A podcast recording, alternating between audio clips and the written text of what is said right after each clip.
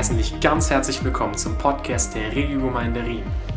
Wir freuen uns, dass du hierher gefunden hast und wünschen dir viel Gewinn beim Zuhören.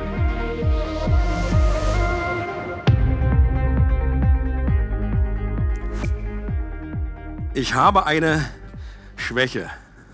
Also, nicht nur eine, nicht nur eine, aber eine, die ich äh, offen, offen bekennen kann.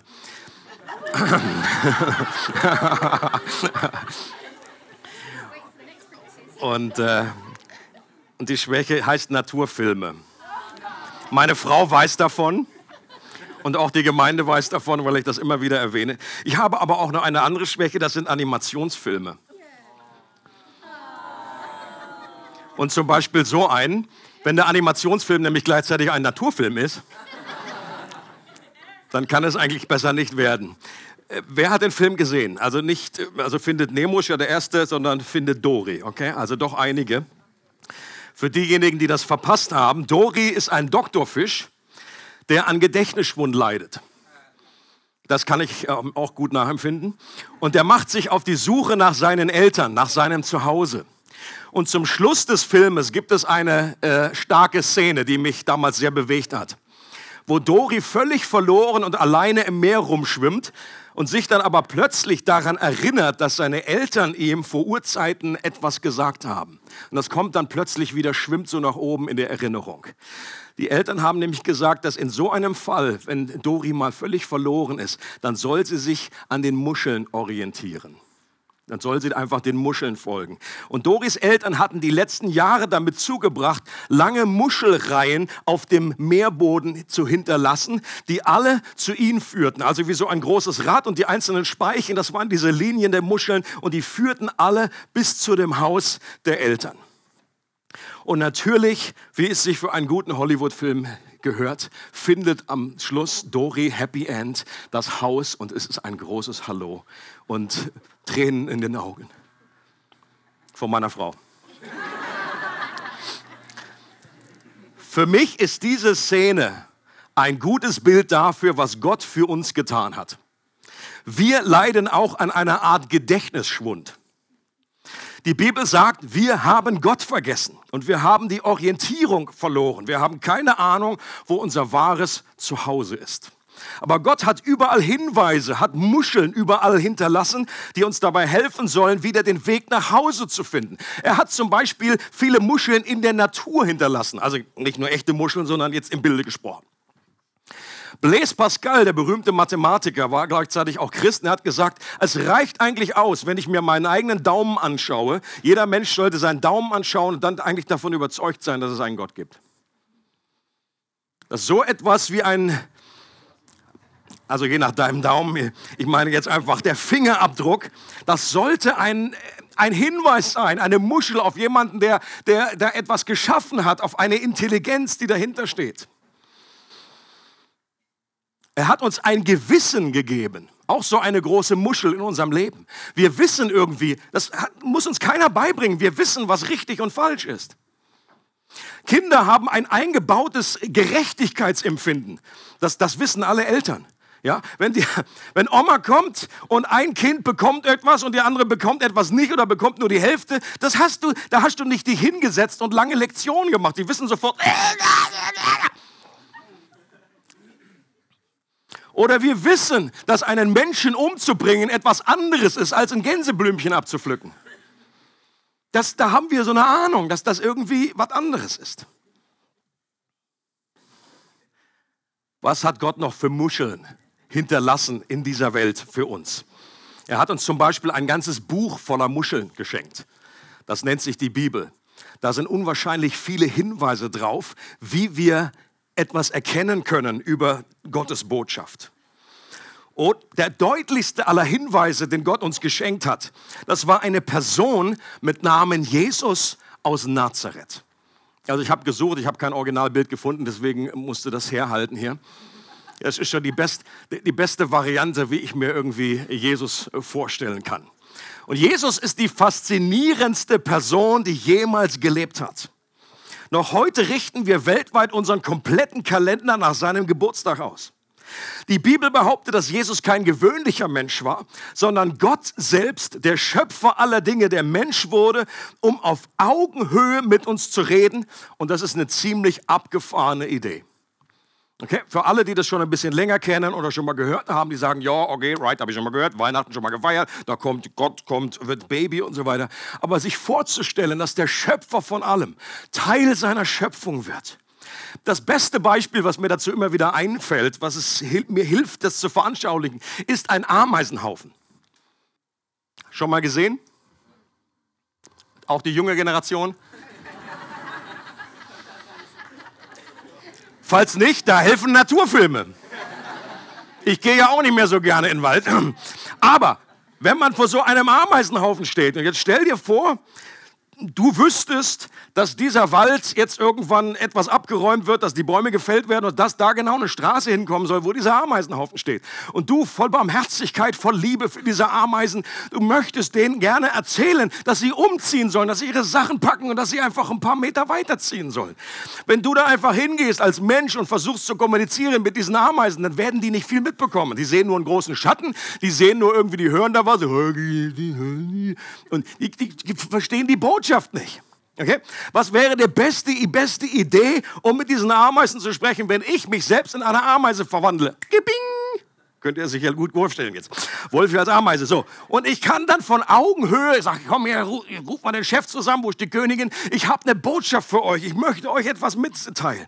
Und in ähnlicher Art und Weise ist Gott Mensch geworden, um zu uns zu kommen, um mit uns zu sprechen und mit uns zu kommunizieren.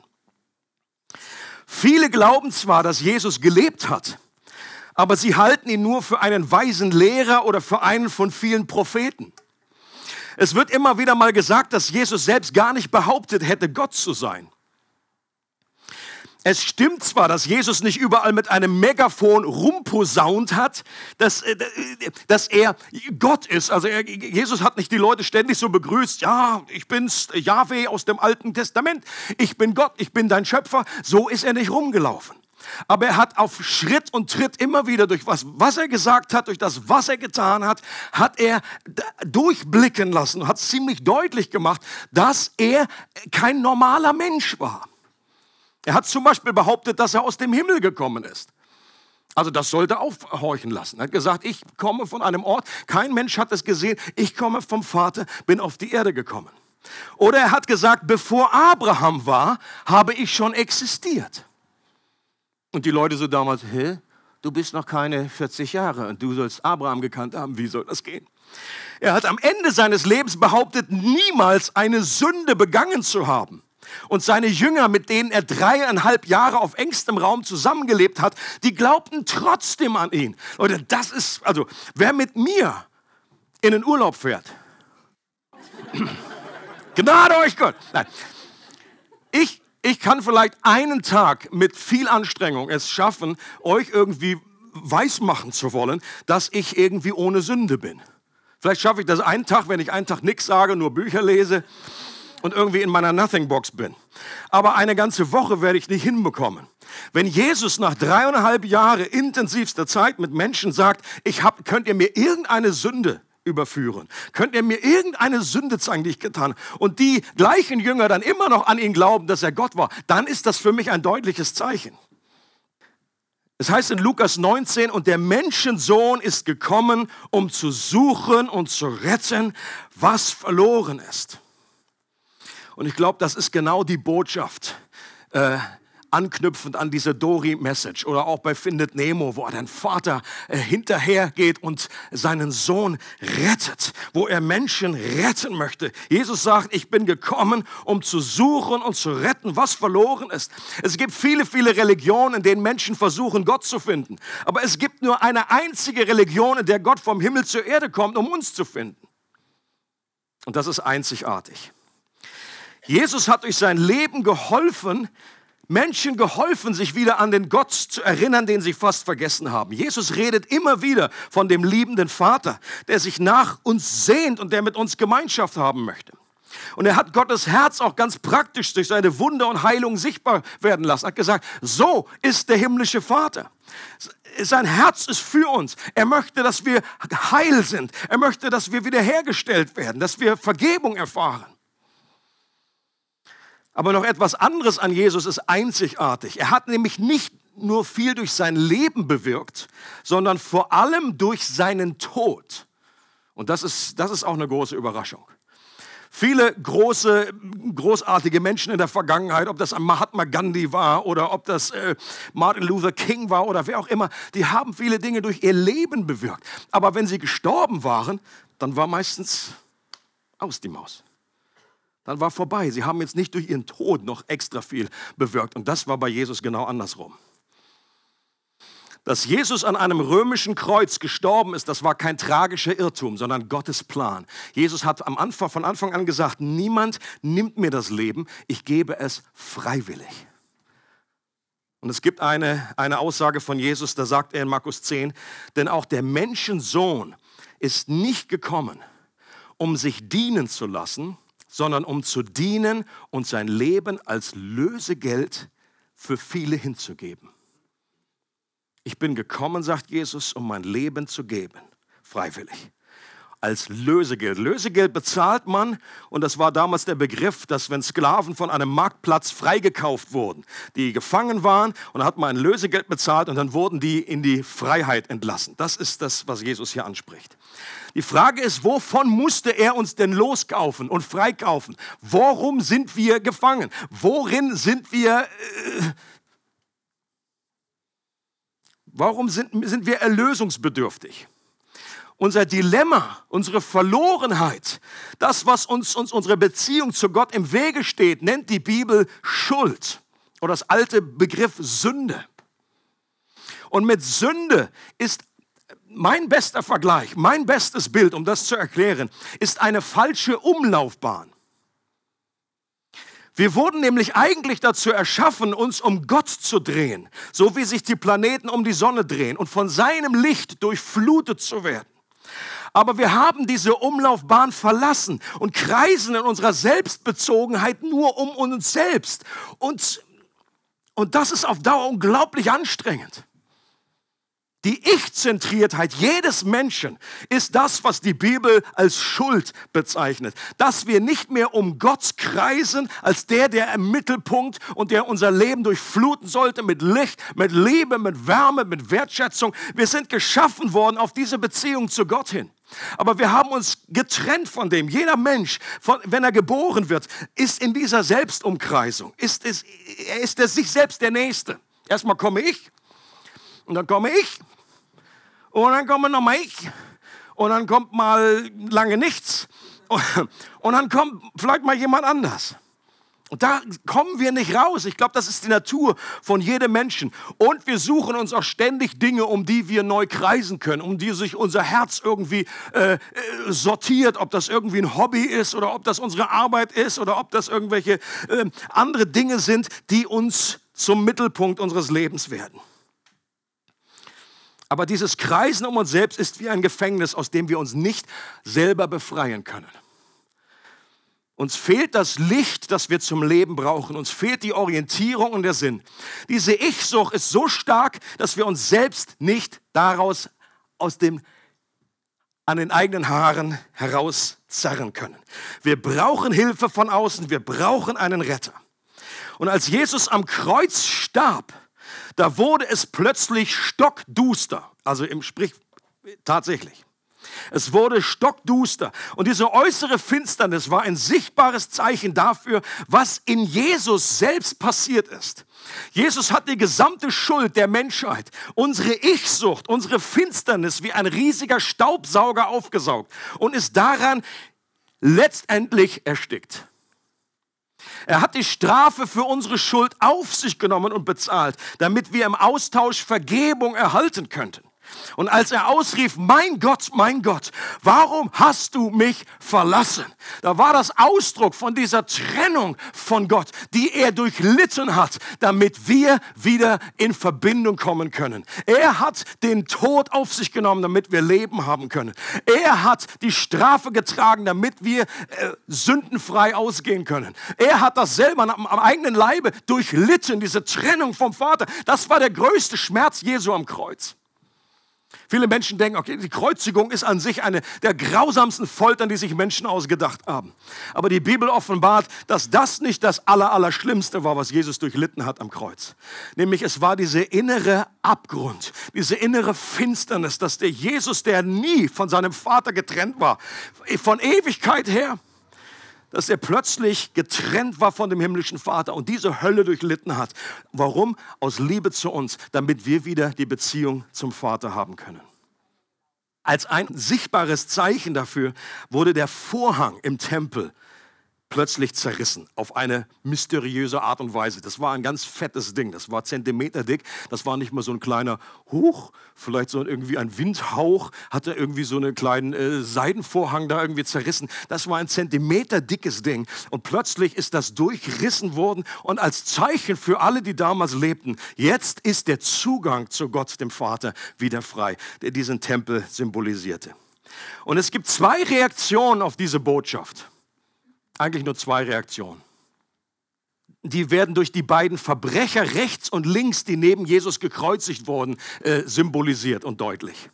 Es heißt in, dem, in den Evangelien ganz deutlich, dass beide am Anfang gelästert haben über Jesus. Okay? Beide haben am Anfang gesagt, hey, wenn du wirklich der bist, der du behauptest zu sein, dann steig doch ab vom Kreuz. Oder mach doch mal ein Wunder. Oder wenn du hier runtergehst, anderen hast du geholfen, er selber hilft, dir selber hilfst du nicht. Und dann plötzlich heißt es aber, dass es offenbar ist es in der Zeit, in den Stunden, in denen die einfach neben Jesus gehangen haben und er konnte das beobachten. Er konnte beobachten, wie Jesus selbst in der schlimmsten Not, in der schlimmsten Schmerzen sich noch um andere kümmert. Zu seiner Mutter sagt, sich noch um die kümmert. Sagt zu seiner Mutter, das ist ein Sohn. Oder zu dem Sohn, zu Johannes sagt, nimm, nimm die Mutter äh, an meiner Stelle an. Und er konnte beobachten, wie Jesus ausruft. Eins der Worte vom Kreuz war, ähm, vergib ihnen, Vater, denn sie wissen nicht, was sie tun. Und plötzlich, offenbar, ist es zu einer Verwandlung gekommen im, im, Herzen von dem einen Verbrecher. Als der andere dann noch irgendwie sich wieder aufgeregt hat und gesagt, jetzt, Jesus, komm, mach mal irgendwie was, mach, hol uns hier runter. Dann hat er gesagt, jetzt halt einfach zippet. Das ist jetzt meine Überzeugung, äh, Übersetzung. Zippet, jetzt sei mal ruhig. Hast du denn gar keinen Respekt vor Gott? Wir hängen hier zurecht, hat er gesagt. Aber der da hat nichts getan. Leute, und in dem Moment ist offenbar die Lampe in dem Herzen von diesem Menschen angegangen. Er hat nämlich erkannt, dass er selber schuldig ist. Das ist die eine Voraussetzung. Und dann hat er erkannt, dass der, der neben ihm hängt, nicht schuldig ist. Und dass der da hängt und dass das etwas mit ihm zu tun hat dass Jesus da gelitten hat, gestorben ist für ihn.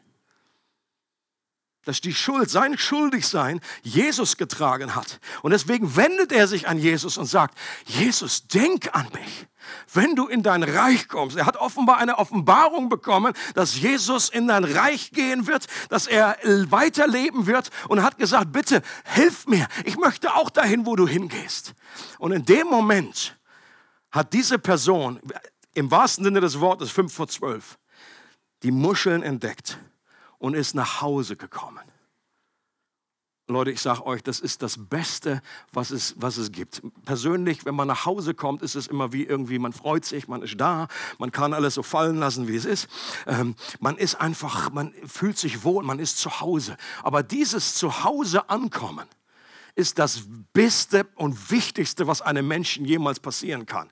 Ich mein ganzes Leben, bevor ich Christ geworden bin, war ich auf der Suche. Ich habe alles mögliche Zeugs gesucht in anderen Religionen, in anderen äh, Lebensformen, äh, durch Drogen, durch Beziehungen. Aber ich hab, innerlich, ich habe keine, ich bin nicht zu Hause angekommen. Und in dem Moment, wo Jesus in mein Leben trat, wusste ich, ich bin zu Hause angekommen.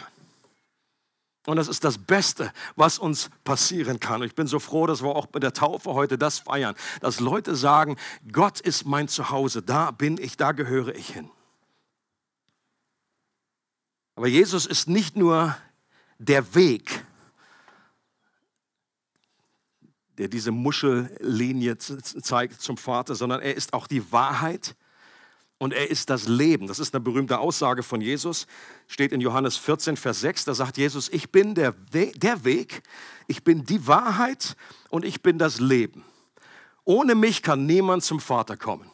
Nochmal, er sagt, ich bin der Weg, ich bin die Wahrheit und ich bin das Leben. Das ist wieder so eine absolute und wenig tolerant klingende Aussage, mit der uns Jesus konfrontiert. Für moderne Ohren würde das doch viel besser klingen, wenn Jesus gesagt hätte, ich bin ein Weg, ich bin eine Wahrheit und ich bin eine Art zu leben. Zum Vater kommt man auch durch mich. Wäre doch besser gewesen. Aber das hat er nicht gesagt. Und die große Frage ist ja, warum nicht? Jesus wollte sicherlich jetzt nicht nur unnötig anecken.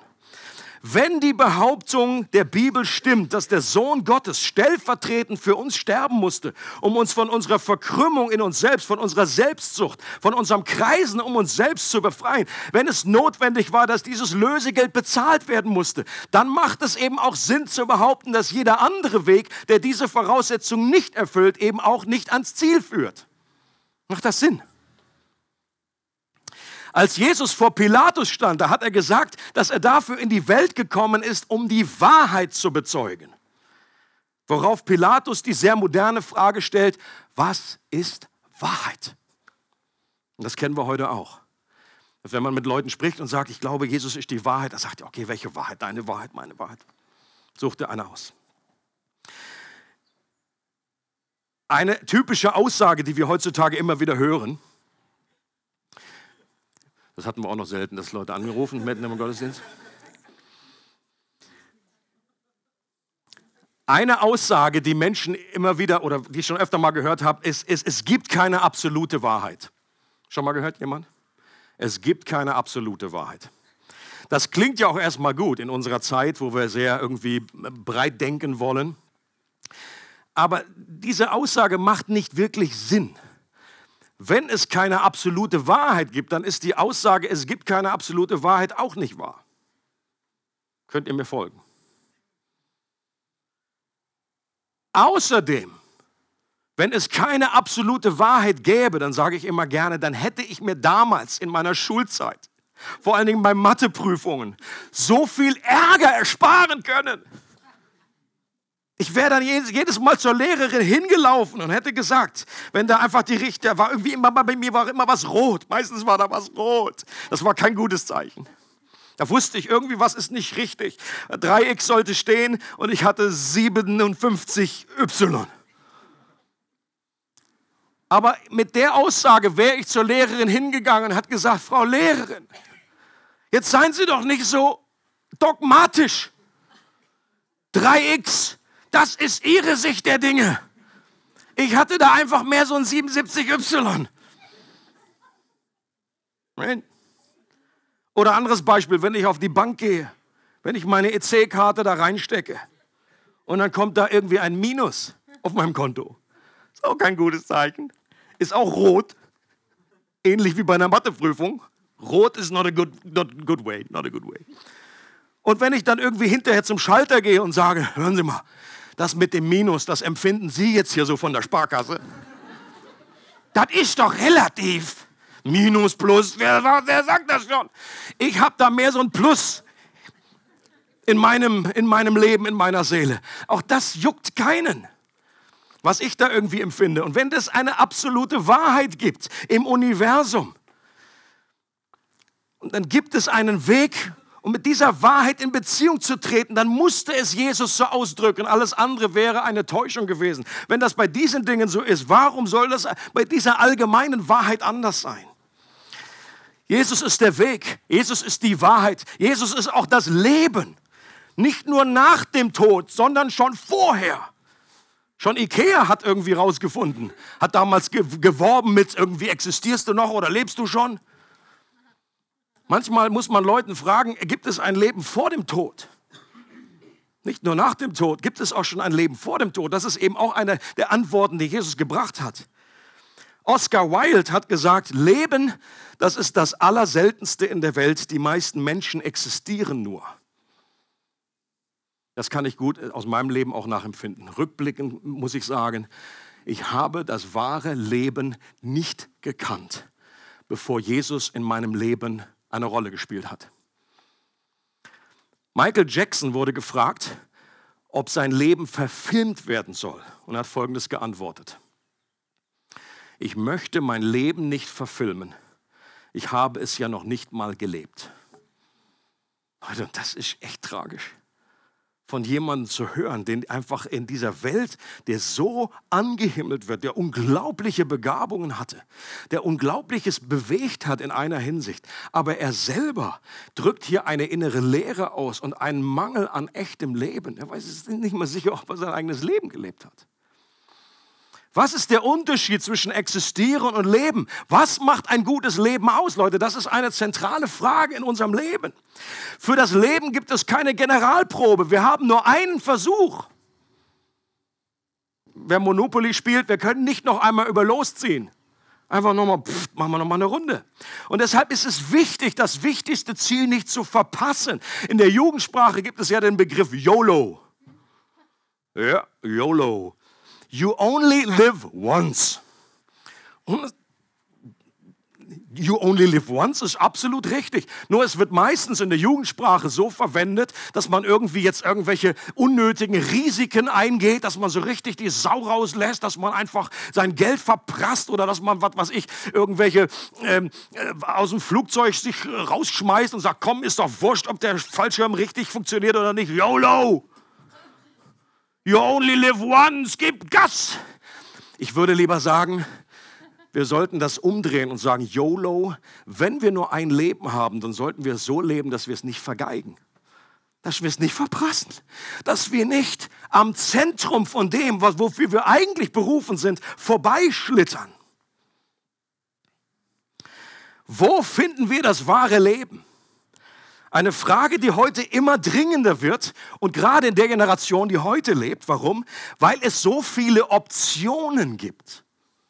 Das ist einerseits ein echter Segen, was wir, ich meine, wir, die Generation heute, wir können uns in einen Flieger setzen für irgendwie fast nothing. Ich glaube, bald kriegst, kriegst du noch Geld, wenn du ein Ticket löst.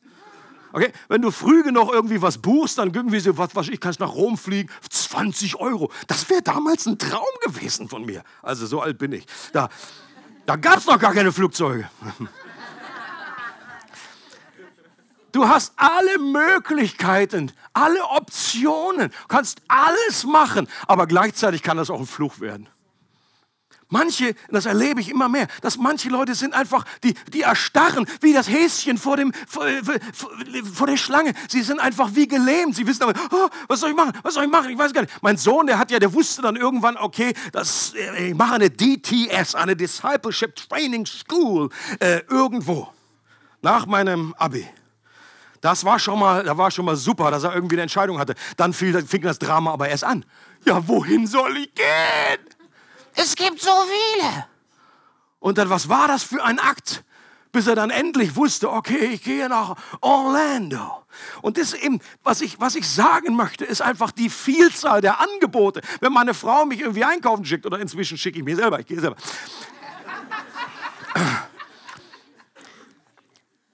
Dann hat sie vielleicht früher gesagt, oder sie schreibt dann irgendwie, haben so eine App dafür, hier so eine WG-App, äh, und dann schreibt sie da rein, bring einfach Joghurt mit. Und der, der normale Mann ist komplett überfordert. Bring Joghurt mit. Hallo? Drei Reihen, 50 Meter Joghurt. Und es gibt Untersuchungen, da haben, äh, hat man irgendwie zwei Eisdielen, die irgendwie nebeneinander waren. Und man hat äh, Leute ausfüllen lassen. Eine Eisdiele, die hat nur drei Geschmacksrichtungen angeboten. Klassisch, wie früher. Auch Fernsehen gab es drei, drei Programme. Okay? ARD, ZDF, DDR. DDR hat man nur geguckt fürs Sandmännchen. Das war meine damalige Erziehung. So. so weil das besser war als das Westen. Anyways. Heute drei Millionen. Weiß gar nicht, wohin klicken. klicken. Ich glaube, ich kaufe mir noch ein Paket dazu. Ich sehe gar nicht genug Sportkanäle. Ja. Naturfilme. Spezieller Kanal. Ah, zurück zur Eisdiele. Die Eisdiele hatte nur drei Geschmacksrichtungen. Wahrscheinlich Erdbeer, Vanille, Schoko, wie sich das früher gehört hat. So. Heutzutage, ich kann die nicht mal aussprechen, die Namen. Und dann, und dann gab es irgendwie hunderte von, von, von Geschmacksrichtungen und dann hinterher hat man dann die Kunden interviewt. Okay, die mussten richtig ausfüllen. Wie ist jetzt ihr Glücksempfinden? Und wisst ihr was? Bei denen, wo es nur drei Möglichkeiten zur Auswahl gab, die waren hinterher happier. Warum? Als die anderen. Warum? Weil die nämlich ein Ding gewählt haben und sie wussten, okay, zwei habe ich jetzt nicht gewählt. Es ist ja bei uns immer so. Right? Hinterher entscheidest du dich, oh, hätte ich doch lieber Erdbeer genommen. Erdbeer. Aber da ist der Frust nicht ganz so groß. Wenn du aber 100 hast und nimmst nur eins, dann ist der Glücks, dein Glücksempfinden umso geringer. Weil du hast, du hast nur eins von 100. Okay? Und das ist genau, es gibt ein anderes Jugendschlagwort, das ist sogar schon in die Psychologie schon einge als richtige Diagnose. Es ist FOMO. Kennt ihr FOMO? Das ist so ein richtiges Jugendschlagwort, was jeder Jugendliche kennt. Also, FOMO ist die Abkürzung für Fear of Missing Out. Und es ist ein Klassiker, wenn du mit den modernen Medien unterwegs bist, dass du dann irgendwie ständig siehst, wo das Leben gelebt wird. Das Problem ist nur an einer anderen Stelle, nicht bei dir. Und die große Gefahr ist wirklich, dass du einfach nur frustriert bist, weil irgendwie dein Freund schon wieder im Urlaub ist. So, schon wieder! Weißt du, Smiley, freue mich mit dir, freue mich mit dir. Schon wieder, hallo, das dritte Mal. Und der andere, der ist ja gerade mit den Kollegen am Abhängen, voll cool am Grillen, hier so, boah. Ey. Und der andere postet hier irgendwie ein Essen oder von dem tollen See, wo der gerade ist. Und du bist, der Neidfaktor ist unglaublich gestiegen. Und du hast diese innere Furcht, dass du nicht irgendwie, dass du irgendwie zu kurz kommst. Überall da, wo du nicht bist, da ist gerade die Party. Und da, wo du bist, da ist irgendwie, oh, ich muss in die Schule, ich muss irgendwie Aufgaben machen. Und deswegen ist, glaube ich, ist heute so wichtig, dass wir sehen, okay, was ist das Zentrale, auf was wir uns konzentrieren? Wie erkennen wir, dass wir wirklich leben und nicht nur existieren? Johannes 17, Vers 3 sagt Jesus, das ewige Leben zu haben heißt, dich zu kennen den einzig wahren Gott und den zu kennen, den du gesandt hast, Jesus Christus. Oh, diese Stelle ist mir mal aufgeleuchtet wie so ein, wie so ein Blitz. Dass Jesus hier definiert, was er unter Leben versteht. Ewiges Leben versteht. Und es ist interessant, was Jesus hier nicht sagt. Er sagt nicht, dass das ewige Leben einfach nur ewig ist und nie aufhört. Das ist da drin enthalten. Aber es geht vielmehr um eine Qualität als eine Quantität. Er sagt auch nicht, dass dieses Leben die Abwesenheit von Problemen ist, von negativen Lebensumständen. Das wird eines Tages so sein, erst in der Zukunft. Jesus sagt auch nicht, dass dieses Leben nur aus positiven Segnungen besteht. Gesundheit, Wohlstand, Erfolg. Dietrich Bonhoeffer hat gesagt, es gibt ein erfülltes Leben trotz vieler unerfüllter Wünsche. Und der Mann wusste, wovon er redet. Das war nicht auf dem grünen Tisch irgendwie geschrieben, oh, mach mal nette, nette Kärtchen irgendwie für den Kühlschrank, überlege mir mal was schön. Ja, er saß im, im Gefängnis jahrelang. Und zum Schluss ist er im Konzentrations, Konzentrationslager gewesen. Und auf dem Weg zu seiner Hinrichtung tröstet er noch die anderen Menschen und sagt, für mich ist das das Ende. Aber letztendlich ist es der Beginn von etwas Neuem. Er hatte einen unglaublichen, ein Vertrauen in diesen Gott, der ewiges Leben schenkt, der neues Leben schenkt. Jesus definiert Leben durch eine zentrale Sache, nämlich Gott zu kennen. Und dieses Kennen meint keine flüchtige, sondern eine innige Beziehung, wie sich Freunde kennen, wie sich Ehepartner kennen. Gott kennenzulernen ist das wichtigste Ziel in unserem Leben laut Bibel. Völlig wurscht, was der andere gerade macht, wo der gerade rumreist, was du gerade irgendwie im Moment hast, unabhängig davon, welche Ziele und Berufsvorstellungen und Wünsche, ob du verheiratet bist oder nicht verheiratet, was auch immer. Das Wichtigste in deinem Leben ist, Jesus zu kennen, Gott zu kennen, Beziehung mit ihm zu haben, wieder die um, äh, diese, diese Erdumkreisung eben um die Sonne herum, wieder auf der, diese Umlaufbahn zu kommen. Und das Geniale dabei ist, dass Gott zu erkennen unabhängig davon ist, wie unsere Lebensumstände sind. Oft sind es gerade die schwierigen Umstände, die uns helfen, Gott näher zu kommen. Und das kann, nicht, das kann dir dann auch nicht im Wege stehen, deinem wichtigsten Ziel nicht im Wege stehen. Und wenn das stimmt, dass das wahre Leben durch die innige Beziehung zu Gott definiert wird, dann können wir diesem Ziel in guten Zeiten, in schlechten Zeiten näher kommen. In Krankheit, in Gesundheit, in Armut, in Reichtum, in Freude und in Leid. Liebe Täuflinge, wo sitzt ihr? Da sehe ich ein, da ist eine, drei. Also wenn ich jetzt mehr als drei zähle, dann seid ihr sehr spontan und ist nur einer dazugekommen. Ihr seid den Muscheln gefolgt. Right? und seid zu Hause angekommen.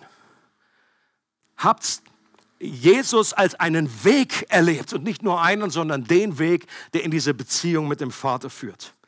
Ihr habt erkannt, dass Jesus die Wahrheit in Person ist.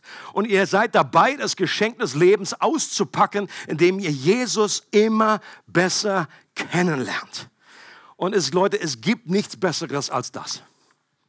Ich bin jetzt schon ein paar Jährchen Christ und äh, kann rückblickend, und ich glaube am Anfang, äh, als dann meine Mutter auch miterlebt hat, was ich jetzt irgendwie für komische äh, neue Ideen da habe und dass ich dann irgendwie in einer Art und Weise von, von Gott geredet habe, die sie vorher nicht so kannte. Ich glaube schon, dass einige von meinen Freunden dachten, oh, das ist wieder so eine Phase, das warten wir jetzt mal ab. Das warten wir jetzt mal ab. Das ist ja, der hat ja schon einiges gehabt und dann ist jetzt nächste Woche, das ist bestimmt, der, der beruhigt sich wieder. Der beruhigt sich wieder. Und ich bin so froh zu wissen, auch sagen zu können, das war keine Phase, das war das Entscheidendste meines Lebens. Zu wissen, ich bin zu Hause angekommen. Und das hat nichts mit mir zu tun. Gott hat mich einfach gefunden. Ich bin gekommen, zu suchen und zu retten, was verloren ist. Ich glaube, selbst die Muscheln hätte ich allein nicht gefunden. Ich brauchte Hilfe, ich brauchte Unterstützung. Gott musste mir zeigen, die Nase drauf, guck mal, Muschel, Muschel, aha. Und dann ging es weiter. Wir, die Serie, die wir in den letzten Wochen gemacht haben, äh, der Predigtserie, hieß The Pleasures of God. Da geht es um das Wohlgefallen Gottes. Woran hat Gott Wohlgefallen? Was ist seine Freude? Woran freut sich Gott? Das ist eine gute Frage. Und es gibt eine Stelle äh, in Matthäus 3, hat auch mit einer Taufe zu tun. Da wird nämlich Jesus selber getauft im Wasser.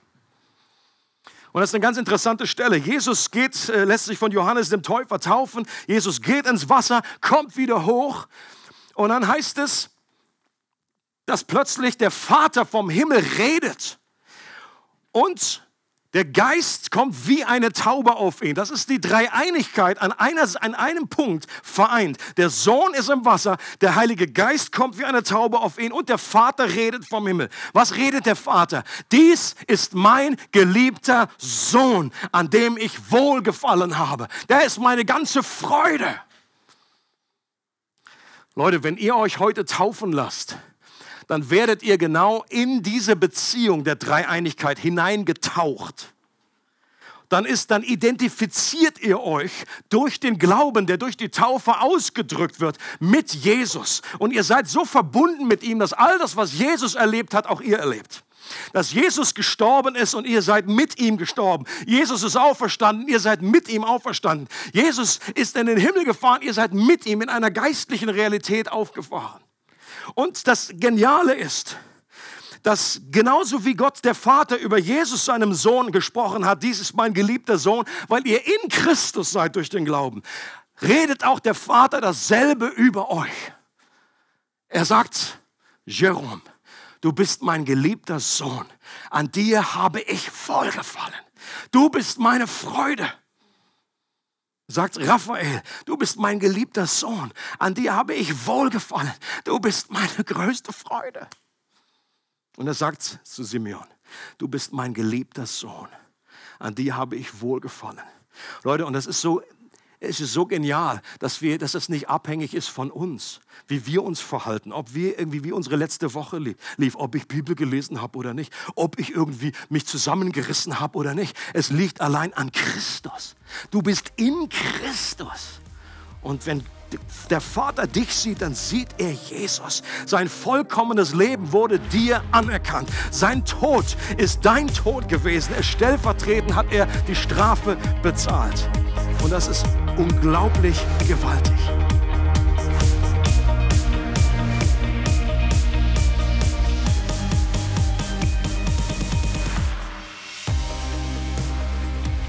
Wir hoffen, die Predigt hat dich inspiriert.